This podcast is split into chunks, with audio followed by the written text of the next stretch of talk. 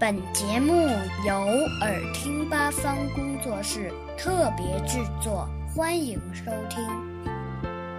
和我一起读课文，语文一年级下册，人民教育出版社。一分钟，叮铃铃，闹钟响了。圆圆打了个哈欠。翻了个身，心想：再睡一分钟吧，就睡一分钟，不会迟到的。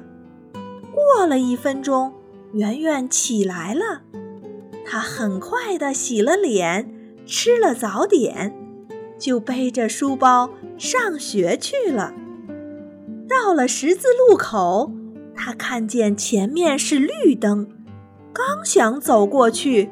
红灯亮了，他叹了口气说：“要是早一分钟就好了。”他等了一会儿，才走过十字路口。他向停在车站的公共汽车跑去，眼看就要到了，车子开了。